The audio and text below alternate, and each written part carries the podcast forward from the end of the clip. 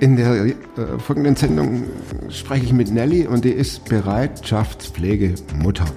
Ihr Mann ist dann Bereitschaftspflegevater, somit sind es Bereitschaftspflegeeltern. So, jetzt haben wir diesen monströsen Begriff auch. Bereitschaftspflegeeltern. Das heißt tatsächlich, die sind zu Hause und klingelt das Telefon und zack, müssen sie wohin und haben dann für eine bestimmte Zeit XY ein Kind. Es ist super, das ist unglaublich, was die Leute leisten. Und in der jetzigen Sendung sprechen wir drüber und sie erzählt auch, sie plaudert aus dem Nähkästchen und da bleibt einem echt oh, Satz stehen. Und ich habe größte Hochachtung vor diesen Leuten. Nicht nur vor Nelly und ihrem Mann, sondern generell vor Bereitschaftspflegeeltern, die das machen. Die bereit sind, von jetzt auf gleich ihren Alltag auf, über den Haufen zu schmeißen und ein Kind aufzunehmen, weil das Kind in Gefahr ist. Ich wünsche euch ah, ja, gute Unterhaltung ist ein bisschen wenig, aber äh, dass euer Herz berührt wird von dieser herzberührenden Story. Klar bin ich einer, der gescheitert ist. Ich weiß nicht mal, was da läuft und was es ist. Ich bin in der Hinsicht im Moment ein bisschen privilegiert. Der Podcast mit Thomas Mayer. Natürlich denkst du dir dann erstmal, ja gut, der hat auch keine Abitur Ahnung. oder was weiß ich. studiert noch Medizin, Ja. leidet Ich hatte im Bett, hat eigentlich ein Hund draufgeschlagen. Egal wie abgedreht das war. Ich habe auf eurer Homepage äh, gelesen, Bereitschaftspflegeeltern. Äh, Das klingt sehr ähm, spannend, spektakulär. Ich war mal in der, bei der Bereitschaftspolizei Okay. äh, und da musste man dann, es kann sein, da rief, äh, da klingelt das Telefon und dann hieß es schnell dahin nach Freiburg oder was weiß ich was, Riesendemo und dann mussten wir dahin. Bei euch ist keine Demo, aber ihr seid Bereitschaftspflegeeltern. Was muss ich mir darunter vorstellen? Richtig. Ähm, eigentlich finde ich das Wort, das ist ellenlang, aber ich finde es eigentlich super, weil es beschreibt ganz viele Punkte. Erstmal bereit. Ich definiere es für mich so: bereit sein, innerhalb von 0 auf 100 ein Kind aufzunehmen, in die Familie, ins Herz, ähm, an meinen Körper dran, ganz nah. Das ich nicht kenne, dessen Geschichte ich nicht kenne. Ähm, Wer das, ruft da an? Das Jugendamt. Also pass auf. Ja. Du, du Ich- kochst. Ja, genau, meistens Ja. in der Regel. Oder ja. du kochst. Blöd, ne? Ja. Mann sagt, du kochst. Ja, passt. Du sitzt, du sitzt an deinem Apple-Computer und schreibst ganz tolle Stories. Nein. Du bist also im Haushalt oder irgendwo Genau. und dann klingelt das Telefon. Und dann Meldet sich das Jugendamt. heißt es ungefähr, Frau Suckau, ja, können Sie kommen? Sag schnell. Äh, wohin? So war es bei meinem ersten Anruf tatsächlich. Ähm, und sie sagte, na, zu uns ins Jugendamt. Und ich sagte, okay. Und was erwartet mich? Junge, 16 Monate mehr weiß ich nicht. Können Sie kommen? Ich sage, ja, wann denn? Ich habe das überhaupt nicht gecheckt, obwohl ich schon so lange eigentlich auf diesen Anruf gewartet habe. Und dann sagt sie, ja, jetzt. Nee. Ja, und dann heißt das Löffel fallen lassen, dem Kind einen Zettel schreiben, das aus der Schule kommt, den passenden Kindersitz für diese Größe raussuchen und los. Ja, aber Manchmal ist es auch anders. Manchmal kriegen wir einen Anruf. Also es ist zwischen jetzt und was war das längste, was wir hatten? Morgen, glaube ich. ja gut, aber das ist ja Aber eigentlich immer relativ, äh, relativ direkt. Aber stell mal vor. Äh, und warum muss man dann so schnell kommen? Weil äh, wir Bereitschaftspflegeeltern, ich muss dazu sagen, es ist bei uns so, ne? Es ist ganz unterschiedlich. Bundesland, Jugendamt, Träger, jeder arbeitet so ein bisschen unterschiedlich. Bei uns ist es so. Und bei uns ruft ähm, der Pflegekinderdienst die Bereitschaftspflegeeltern erst an, wenn der ASD, der Allgemeine Soziale Dienst oder wer auch immer, Polizei, wer auch immer, dieses Kind gerade in Obhut nimmt das heißt, das Kind aus der Situation herausnimmt und damit dieses Kind, was ja schon in dieser Extremsituation gerade ist, es wird getrennt von den Eltern, von wo auch immer es gerade ist, kommt zu völlig fremden Menschen, damit dieser Zeitraum möglichst gering ist, werden die Pflegeeltern dann angerufen und dann geguckt, dass diese Zeit, wenn das Kind rausgeholt wird, bis es wieder einen sicheren Platz hat, ähm, möglichst gering gehalten wird. Warum? Was, was könnte da vorfallen, ne? äh, dass das Jugendamt bei dir anruft und sagt, ganz schnell komm, äh, was passiert in dem Umfeld dieses Kindes? Ja, was glaubst du, was passieren könnte? Also lass mich mal raten. Äh, Das Kind wurde missbraucht, verprügelt.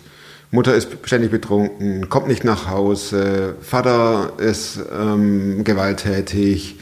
Äh, schwerer Verkehrsunfall, um nicht mal das ganz so Negative, sondern also keine Angehörigen, wo man das Kind hingeben könnte. Tatsächlich, ja. Ähm, ja. Oder die Eltern sind verstorben. Hatten wir aktuell nicht, kenne ich aber einen Fall, wo es tatsächlich so war. Und ja, es ist so. Es ist so tatsächlich so, dass wenn ein Kind wirklich rausgeholt wird aus der Familie, aus dem Kindergarten, aus der Schule, wo auch immer, wenn das Jugendamt den Entschluss fasst, jetzt muss es raus, um die Situation zu klären, da muss vorher schon ganz viel passiert sein.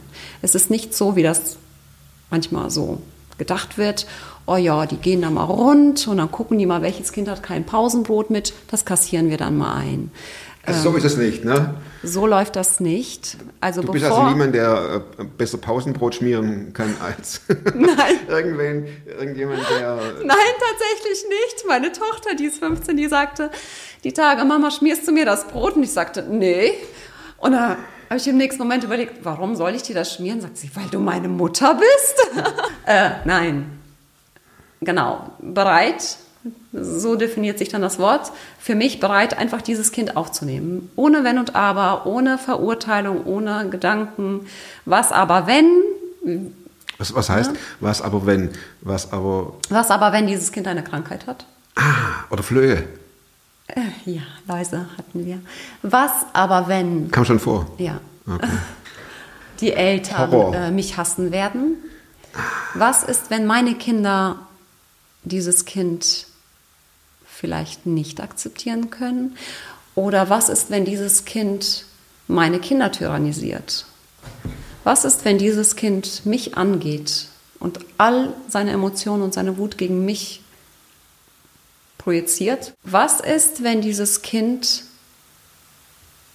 einfach nur leidet, wenn es zu uns kommt? Weil es einfach seine Mama vermisst, obwohl seine Mama vielleicht überhaupt nicht gut für ihn gesorgt hat. Es ist aber seine Mama. Halten wir das aus? Kann ich dieses Kind aufnehmen? Bin ich bereit dazu? Das ist für mich ein Das muss ja im Vorfeld klären. Sorry, wenn, Ja. wenn ich dich unterbreche, aber das sind ja emotionale. Das ist ja Hardcore. ja, Bist du emotional? ja, sehr. Oh, Nelly.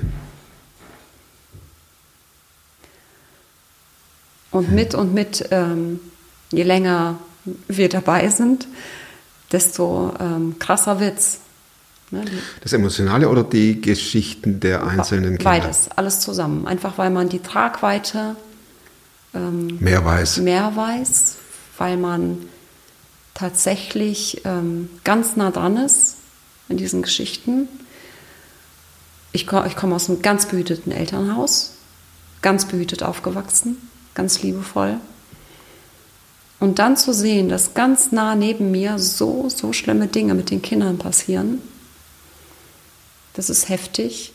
Und für mich ist es nicht mehr so, ähm, die Frage muss ich, glaube ich, eine Million Mal beantworten. Wie kannst du dieses Kind wieder gehen lassen, das du aufgenommen hast? Das ist nicht der Punkt. Der Punkt ist, wie nehme ich dieses auch. Kind auf? Steht hier auch. Steht, ne? Kommen wir ja, noch zu. ja, genau. Für mich ist die Frage, wie nehme ich dieses Kind auf? Das ist viel schwieriger. Viel schwieriger, ein Ja in meinem Herzen und in meiner Körperhaltung für dieses Kind zu haben, wenn ich entweder das Kind abhole oder es wird mir gebracht. Weil die Kinder, diese Kinder, die spüren alles. Den kannst du nichts vormachen. Den kannst du nicht ins Gesicht lächeln und sagen, oh, komm mal rein. Die spüren sofort, ob du sagst, ja, komm her, oder ob du sagst, ja, komm, aber ich werde dich gleich erstmal baden. Ja, ich bade die Kinder tatsächlich. Das relativ Wie schnell. alt sind denn die Kinder? Das zwischen, ja, zwischen null und das älteste, was wir hatten, ist, war sechs Jahre alt, zwischen null Tagen. Also unser jüngstes Kind war sechs Tage alt, als wir geholt haben aus dem Krankenhaus direkt. Ähm, und sechs Jahre war der älteste, den wir eine Zeit lang begleitet haben. Das ist auch ein bisschen unterschiedlich, das kann die Bereitschaftspflegefamilie vorgeben. Dadurch, dass unser jüngstes Kind schon zwölf ist, haben wir eine relativ große Spannbreite an Kindern, weil das Kind muss deutlich jünger sein als das jüngste Kind der Familie, damit die natürliche Geschwisterfolge nicht durchbrochen wird. Okay. Das ist ein Schutz für die Kernfamilie. Schutz für unsere Kinder. Die wissen immer, wir behalten unseren Rang in der Familie, ganz egal, was passiert. Du wirst ja wahrscheinlich auch über die Geschichte informiert. Nichts, du weißt nichts? Ja, über die, über die Geschichte weiß man vorher in der Regel ganz, ganz wenig. Das kommt so mit und mit. In erster Linie geht es darum, das Kind ist safe, das Kind ist erstmal untergebracht und jetzt gucken wir. Jetzt hältst du dieses Kind in der Hand. Äh, nee, dieses Kind war tatsächlich so, dass ich das so nicht halten konnte. Es wog nämlich fast 16 Kilo. Anderthalb? Mit anderthalb. Ähm, ja, es war, es war so, meine, es war ja unser erstes Kind, ne? Und ich hatte keine Ahnung, wie läuft sowas ab und so weiter. Und die Betreuerin kam mir im Flur entgegen und sagte, Socker. Und ich habe gedacht, Hilfe, was meint die jetzt? Ja, und auf der Fahrt dahin, ich habe so zwölf Minuten Autofahrt dahin gehabt, ich habe nur die ganze Zeit nur gebetet, Herr, schenk mir Liebe. Das war mein einziges Anliegen, Liebe für dieses Kind. Weil ne, du weißt nicht, du weißt nicht, was dich erwartet. Wie wird das Kind reagieren? Wie ist die Situation? Und dann ich, bin ich in dieses Zimmer gekommen und sah dieses Kind auf dem Boden sitzen, aber ich habe nichts gesehen. Also außer, dass ich, ich habe rückblickend, ich habe nur dieses, dieses Menschlein gesehen. Ich habe nicht gesehen, dass sein Kopf voller Läusen war. Ähm, ich habe nicht gesehen, dass er völlig, völlig überernährt war. So einen fettigen Keks in der Hand und war dreckig und hat gestunken. Äh, das habe ich alles nicht wahrgenommen. Ich habe es nicht wahrgenommen. Ich habe dieses Kind gesehen, habe ich vor den Kleinen gehockt, habe ihm meine Hand hingehalten, habe gesagt, ich bin die Nelly und ich passe jetzt auf dich auf.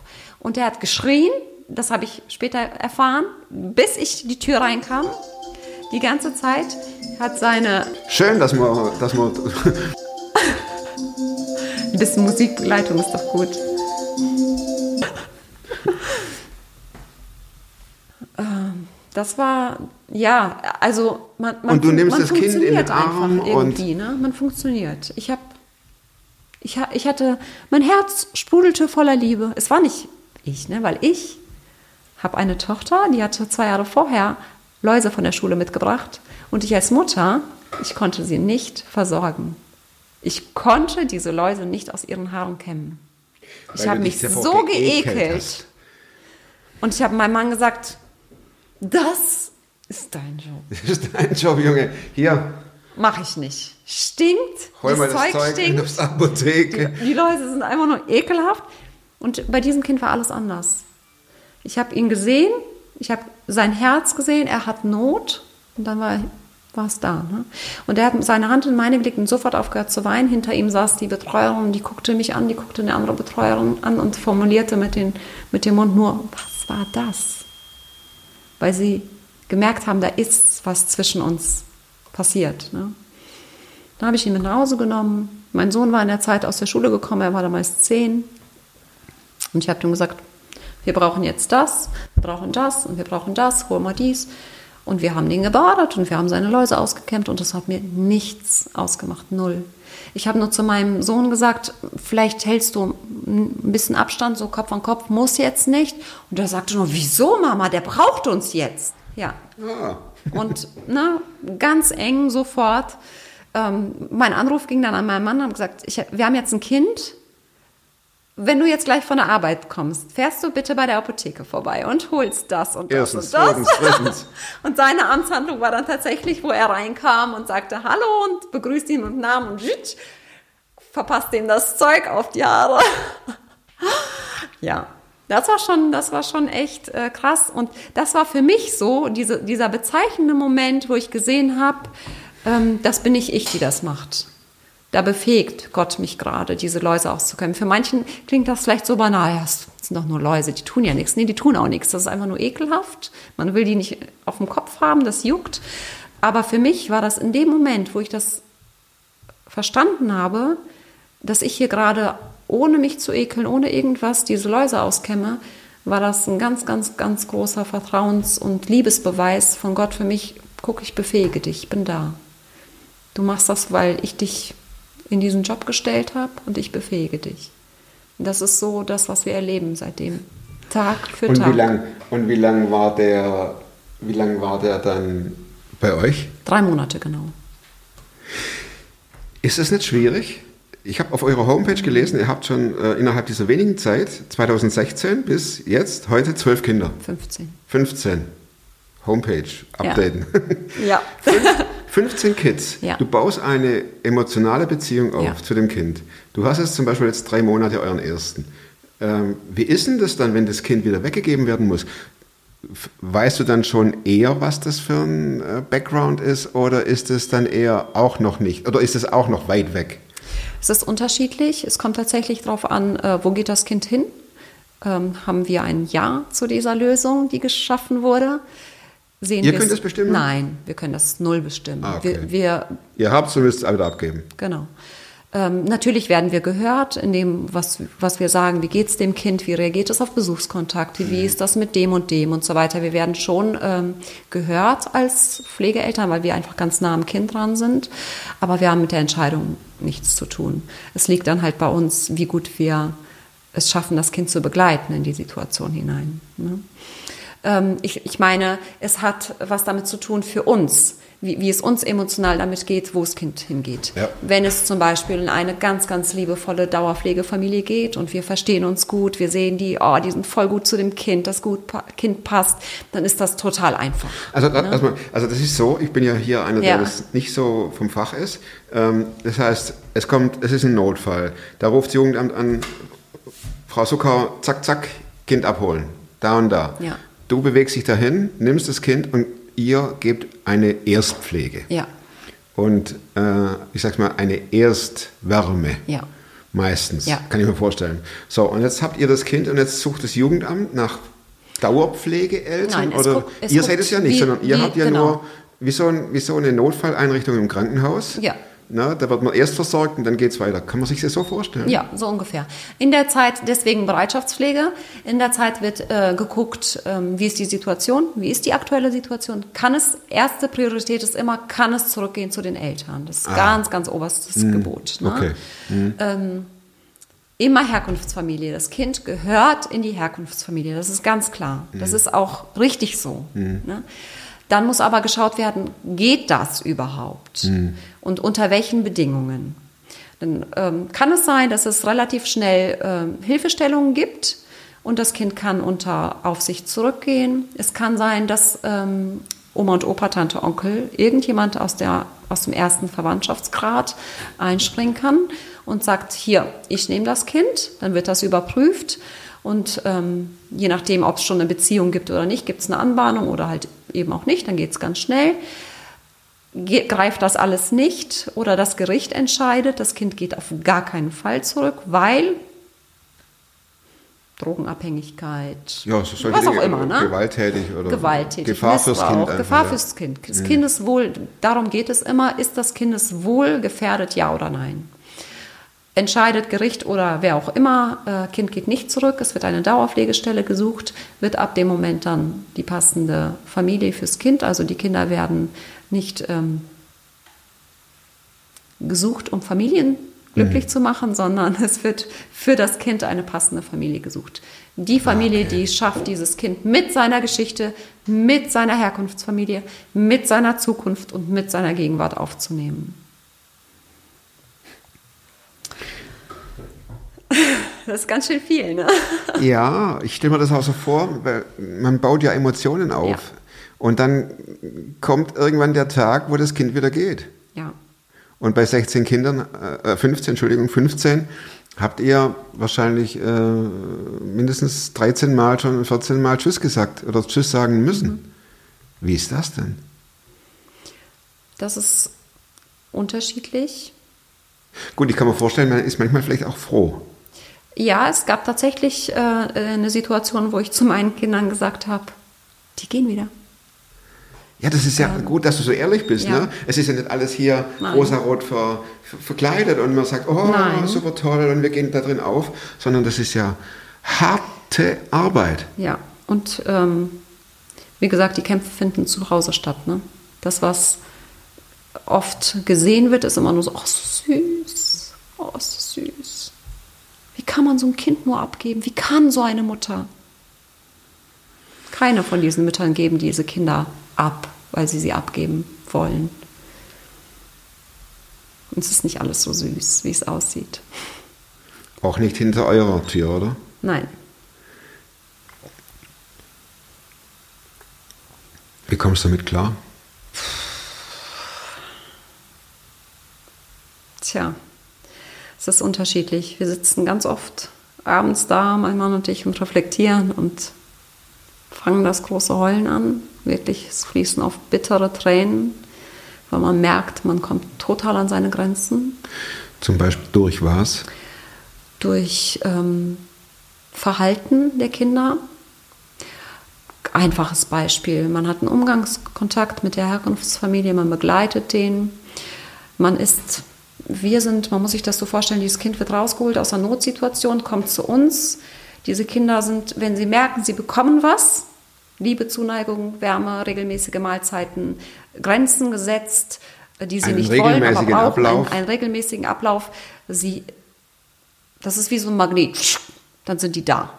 Hm? Brauche ich, will ich, habe ich. So, jetzt bin ich in der Regel die Person, an die sie sich ganz schnell binden. Ja. Weil ne, ich bin halt dann da, ich bin auch diejenige, die schimpft, ich bin diejenige, die äh, dann auch wieder die, die äh, Nachspeise verteilt, ich bin diejenige, die kocht, aber ich bin auch wieder die Blöde, die wäscht ne, und Zähne putzt und so Du bist weiter. nicht meine ne? Mutter. Genau. Äh, Ich bin aber auch diejenige, die dieses Kind wieder zu diesem Umgangskontakt bringt, die diese, dieses Kind in die Situation bringt, in eine völlig unsichere Situation. Es ist die Herkunftsfamilie und ich versuche den Kindern wirklich immer wieder zu sagen, es ist und bleibt deine Mama oder dein Papa. Du kannst sie dir nicht aussuchen. Und das, was sie getan oder eben nicht getan haben, in den meisten Fällen ist es das, was sie nicht tun, Durch das Dramatische, genau. Ähm, Das war nicht gut, das war auch nicht richtig, das will ich auch nicht kleinreden. Aber trotzdem lieben sie dich auf irgendeine Art und Weise und ich gehe mit dir diesen Weg. Und du denkst, was red ich da? Ähm, Ich bin schon überzeugt eigentlich davon. Ah, Okay. Es ist aber manchmal schwer. Ich muss es tatsächlich manchmal wirklich, nicht weil ich es fühle, so, so denken, sondern ähm, Weil du es musst. weil ich es muss. Weil das weil so das dem Kind, ist. ja genau, weil das dem Kind äh, den Zugang erleichtert. Richtig. Boah, Und dann bin ich aber diejenige, die mit diesem, zu diesem Kontakt geht. Und vielleicht ist es sogar so toll in diesem Kontakt, dass das Kind gar nicht wieder mit mir mitgehen möchte. Das gibt's auch. Oder auch Unterschied oder andersrum gar nicht in diesen Kontakt reingehen möchte. Vor der Tür ne? steht und sagt, ich will nicht da rein. Ja. Oh, Ich nee. gehe nichts dahin. Und dann sage ich, doch, ich gehe mit dir gemeinsam. Ich weiß, das fühlt sich doof an. Und ich weiß, das ist schlimm für dich, aber wir müssen das jetzt machen. Du musst es nicht alleine, ich gehe mit dir. Und dann gehe ich mit und dann kommen wir nach Hause. Und dann kommt all diese Emotionen, die das Kind durch, dann bin ich ne, Dann bist du meistens Buhmann. diejenige, die, die blöd ist. Und wenn du dann so einen Tag hast, wo deine eigenen Kinder was von dir wollen, dein Mann will noch was, ich will noch was und der Haushalt und dies und das und das und dann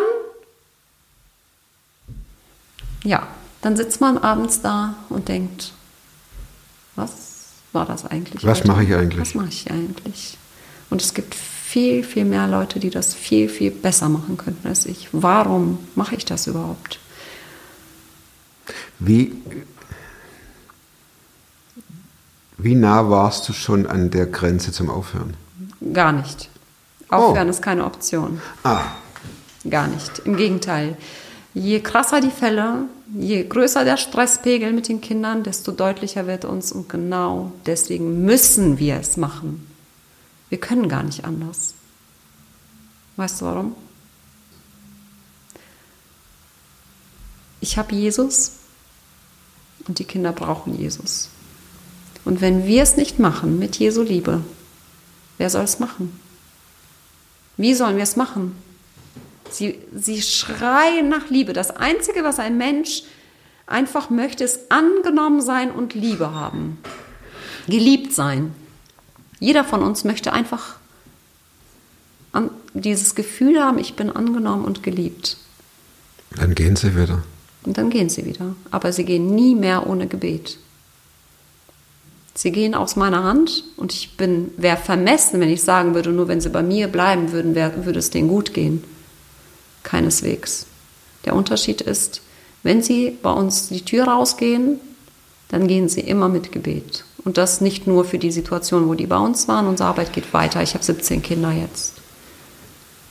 Ne? Also es ist egal, ob das Kind drei Tage bei uns war oder 370 Tage, das längste bis jetzt. Das sind alles meine Kinder, die trage ich in meinem Herzen.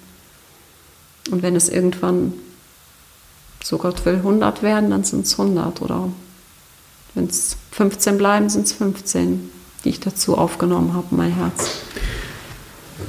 Kann es durchaus sein, dass es auch mehrere Kids auf einmal sind? Ähm, wir merken recht schnell, dass wenn wir sie als Geschwister zueinander bringen, das ist uns halt ein ganz großes Anliegen, ne? Geschwister zueinander, weil vielleicht haben sie sich dann nur noch sich beide. Ach, das ist ja ein Ja. Elend, Nelly. Ja, aber zu sehen, weißt du, was das Schöne ist? Zu sehen, wie plötzlich Geschwister, die sich im ersten Abend, die übereinander drüber gelaufen sind, die sich so die Köpfe eingeschlagen haben, weil die es einfach anders nicht kennen, nach drei oder vier Wochen aufeinander zugehen, sich die Hand reichen und sagen, brauchst du Hilfe? Komm, ich helfe dir. Dann geht der Nelly durchs Herz auf, Ja. oder?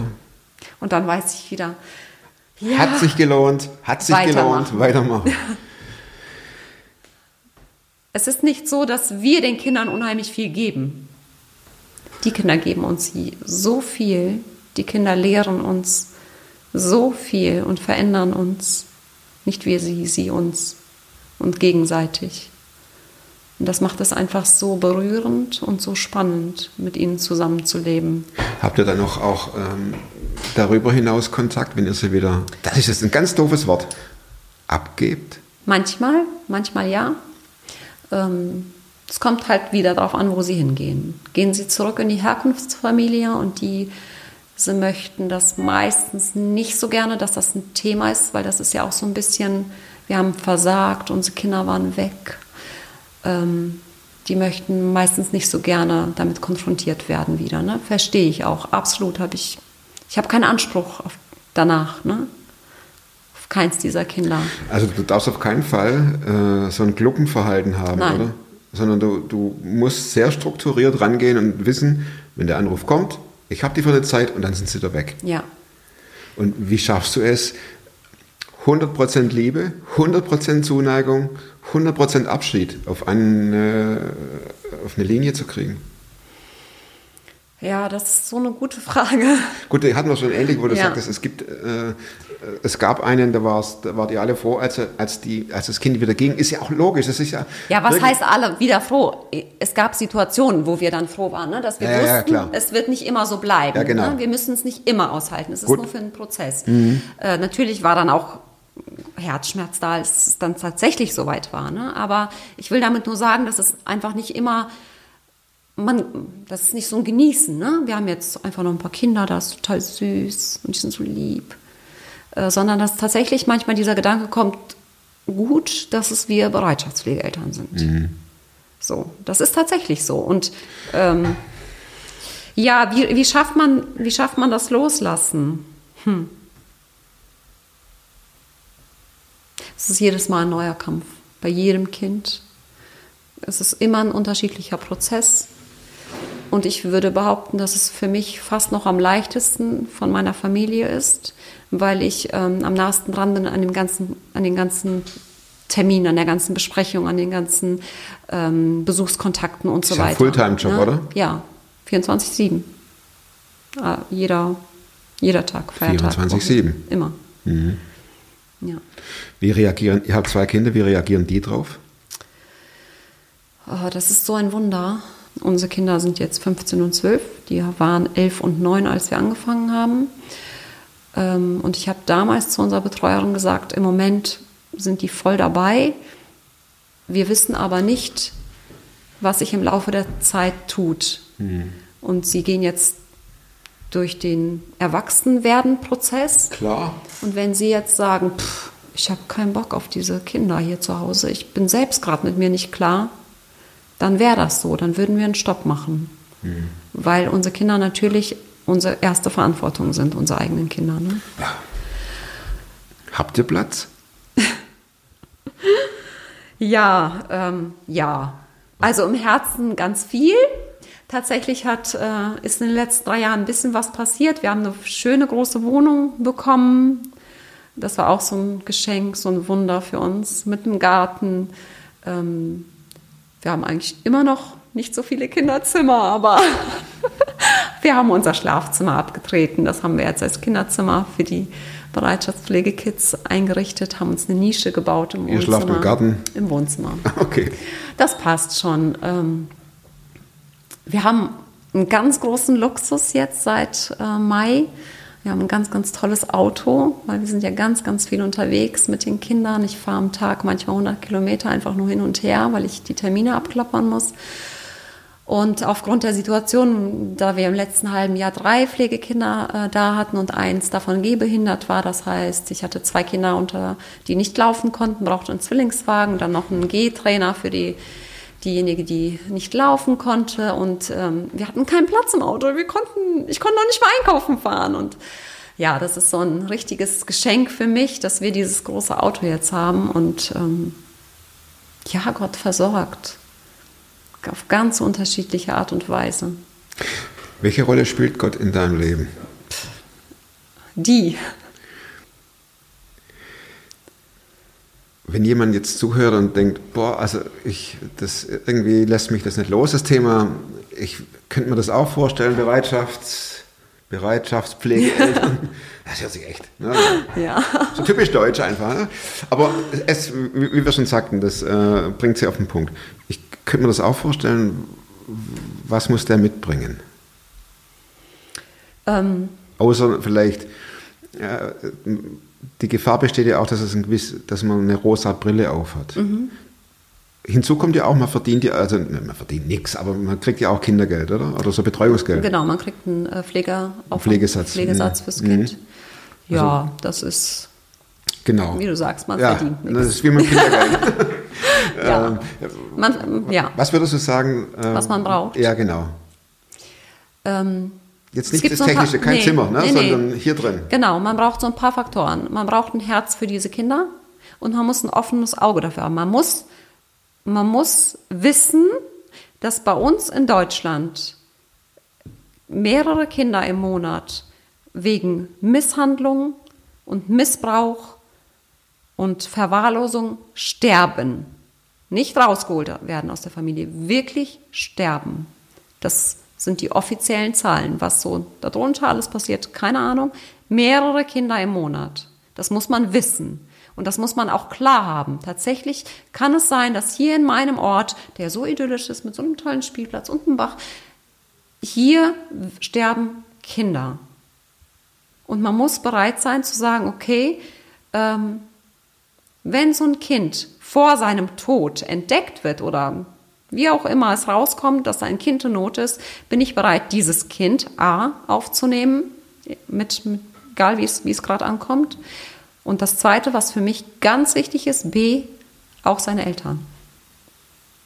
Ja, es klingt, es klingt Auch die verrückt Eltern, die unter Umständen ihre Zigaretten auf der Haut des Kindes Richtig. ausdrücken. Oder die es missbrauchen sexuell. Richtig. Nicht, Schaffst du das? nein, Gut. Also nicht gut, ich meine, Aber es ist mein Anspruch. Es ist mein Anspruch, diesen, diesen Eltern mit Respekt zu begegnen, weil ich habe kein Recht zu verurteilen oder zu beurteilen, was sie gemacht oder nicht gemacht haben. Das ist, das ist nicht mein Job. Das macht, wird ein anderer machen zu seiner Zeit. Aber wenn ich ein Kind aufnehme aus dieser Situation, ja, und spiegel dem Kind, boah, du hast so schreckliche Eltern, wie kann man nur? Was vermittle ich diesem Kind? ja natürlich, ja. Das heißt noch lange nicht, dass ich das gut finde oder kleinrede, was die getan haben. Aber wenn man sich entscheidet, diese, diesen Dienst zu machen, mit diesen Kindern zu arbeiten, dann muss man ein Ja haben zu seiner Herkunftsfamilie. Man muss nicht, man darf nicht gutheißen, was die gemacht haben, aber man muss eine Bereitschaft haben, mit ihnen zusammenzuarbeiten, ihnen zu begegnen. Für mich ist es ein Anspruch, sie anzuschauen, wenn wir uns treffen und ihnen in die Augen zu gucken, zu sagen, guten Tag. Und das macht was mit den Leuten. Weil in der Regel hat es noch kaum einer gemacht, sie als Person anzugucken. Weißt du? Die machen das, die, die, die machen das, was sie mit ihren Kindern machen, nicht, die, die meisten nicht. Es gibt auch Menschen, die machen es absichtlich, aber Ich verstehe, ne, was du sagen die machen das nicht, weil sie dem Kind was wollen. Das hat ja schon eine Geschichte Sondern, weil sie selbst ganz, ganz viel Elend erlebt haben. Ich erlebe das immer und immer wieder, dass dann diese Mütter in der Regel da sind und wenn sie dann mal ehrlich sind und wir nach einer Zeit vielleicht die Möglichkeit haben, ins Gespräch zu kommen und sagen, ja, ich hatte so eine Kindheit und ich wollte es so gern besser machen. Aber wie? Wie sollen sie es besser machen, wenn sie es nicht vorgelebt bekommen haben? ja, und dann geht das Kind ja wieder zurück und die wissen ja immer noch nicht, wie, wie man jetzt erzieht, oder? Denkst du das nicht? Doch. Okay. Deswegen ist da noch ganz, ganz viel Potenzial nach oben. Es gibt es Bei euch oder in der Gesellschaft? in der Gesellschaft. Unser Herz schreit für diese Mütter, für diese Eltern. Wir sagen, wir müssen nicht nur diesen Kindern helfen, wir müssen den, diese, diese Eltern leben lehren. Aber diese Konzepte sind noch nicht so verbreitet. Und das Problem dabei ist noch, dass diese Eltern ja alle oder fast alle volljährig sind und man sie eben nicht einfach in Obhut nehmen kann, einfach in Anführungsstrichen sagen, so und du lernst jetzt das Leben bei mir, sondern sie haben einen freien Willen und sie können sagen, nö, will ich nicht. Ich habe das immer wieder so gesagt, die müsste man in Obhut nehmen, verpflanzen und leben lernen. Und sie, ich glaube, da wären Kapazitäten, dass sie es schaffen könnte. Aber nicht als Mutter von und nicht als Akte sowieso, sondern Als Mensch. als Mensch, als Person, mit ihrem Vornamen. Und da habe ich meine Betreuerin gefragt, da haben sie sie schon einmal bei ihrem Vornamen gefragt, wie es ihr geht. Und sie sagte dann ehrlicherweise, das würden wir gerne, das schaffen wir aber nicht. Kann man auch keinen Vorwurf machen, wenn, wenn man mitkriegt, was da an, an Zeit und Aufwand läuft und Ja. äh, welcher Bedarf da ist. Ne? Und ne, die andere Seite kommt, sie hat ja alle Hilfen bekommen. Ich habe ihr, ne, ihr wurde vorgeschlagen, ich gehe mit dir da. Ja, aber sie schafft es nicht. Ja, sie ist ein Kind. ja. Und das ist, wo ich, ne, wo, wo wir auch, wo es uns ein bisschen zerreißt, ne? wir kümmern uns einerseits um die Kinder, aber was ist mit den Eltern? Um die Eltern muss sich auch einer eins zu eins kümmern. Ähm, ja, Ich stelle mir dann mal vor, Entschuldigung, aber ich stelle mir dann mal vor, da kommt das Kind nach Hause und dann zehrt es eine Weile von Mhm. dieser Erinnerung. Natürlich kann man, das ist völlig blöd, was ich sage. Nein. Das kann auch völlig falsch sein. Nein, nein. Denn du pflanzt ja in so ein Kind was ein. Das kann ja auch sein, Mhm. du merkst Konjunktiv, Möglichkeit. Aber das ist, ich denke manchmal, ich denke gerade so, das ist wie wenn du so ein Kind ja. Es wurde- Paradies schenkst. Das, das, das wurde uns sogar so schon gesagt einmal von einer Betreuerin. Wir hatten Kinder da und äh, es war schon ganz klar, wo die Reise hingeht mit den Kindern und es war eine suboptimale Lösung. Okay, aber nicht beste. Ne? So, Kompromiss halt, wie es öfter so ist. Und dann bat uns die Betreuerin und sagte, vielleicht können Sie so ein bisschen zurückgehen mit dem, was sie geben. Und da habe ich gesagt, das kann ich nicht. Ich kann nicht jetzt so, oh nee, nee, wir gehen nicht mehr auf den Spielplatz, weil in Zukunft wirst du auch nicht mehr auf den Spielplatz gehen. Genau, du kriegst es nur noch. Ne? Du kannst mit dem Fernseher gucken die ganze Zeit. Genau, gibt's nicht. Ja, Medienentzug haben unsere Kinder, wenn die zu uns kommen. Alle Pflegekinder werden erstmal auf Medienentzug gesetzt. Da ist aber, da ist aber Stimmung bei Suckhaus, oder? Ja. Am Anfang. Die wollen das nicht mehr. Wenn die zweimal mit uns rausgegangen sind und gemerkt haben, wie der Alltag ohne geht, nee, äh, wollen die keine Medien. Die, das ist eine Strafe, wenn ich sagen würde, ach komm, guck dir doch mal bitte eine Tierdoku an, solange ich Ja, koche. komm, genau. Lass mich in Ruhe. sagt das Kind mir dann. Wollen die nicht mehr. Also gerade die, die, die übersättigt sind. Ne? Ja, klar. Ja. Wir könnten ewig weiterreden. Ja. Dir, dir springt es aus allen Poren, dass du das total, dass es dein Leben ist, ne? Ja. Dass, dass, dass du das bist, die, die, die das nicht nur will, sondern da ist ein Auftrag da, du siehst auch. Also die, die Liebe spürt man. Total. Total, echt. Und ich, meine banalen vier Schlussfragen möchte ich trotzdem stellen. Ähm, es ist so, es ist, es ist für mich so, ja, dass, man selber nachdenkt, ja, was, welche Möglichkeiten habe ich oder welche mhm. Kapazitäten. Also das ähm, sehr, sehr, sehr, sehr beeindruckend. Ähm, wozu kannst du heute leichter Nein sagen als vor fünf Jahren? Machen wir, vor fünf Jahren wäre ja tatsächlich, ja, das stimmt. Mhm. Wozu kannst du, da fing es an vor fünf Jahren. Wozu kannst du heute leichter Nein sagen? Kannst du noch drei Kuchen machen für nächste Woche Samstag? Klar, mache ich. Nein, ich kann einen machen. Mhm. Kann ich heute sagen. Ohne dass du ein schlechtes Gewissen hast, ich baue schon die Kameras ab, ohne dass du ein schlechtes Gewissen hast und denkst, die guckt mich jetzt nicht mehr an. Und wenn es so ist, dann ist es so. Ah. Welche Überzeugungen, Frage 2, Verhaltensweisen oder Gewohnheiten, die du dir in den letzten fünf Jahren in dieser Zeit mit den Kids äh, angeeignet hast, haben dein Leben definitiv verändert? Der Blick auf die Menschen um mich herum. Ich gucke sie heute anders an. Heute ähm, habe ich einen anderen Zugang zu einem Obdachlosen, der vor dem Aldi hockt. Ich kann mich daneben hocken. Ich kann ihm auch die Hand geben. Hätte ich früher nicht gemacht. Aber das. Ne? Jetzt blinkt es hier durch und durch schon. Ja. Trotzdem, welches Buch? Nicht nur einmal gelesen. Gibt es das? Und wenn ja, wie heißt es? Boah, ich habe früher sehr viel gelesen, aber ich habe schon lange nicht mehr gelesen. ähm, die Liebe ist stark. Francis Rivers. Die Liebe ist stark in Bücher. Wir Amazonen mal da kurz rum. Jawohl.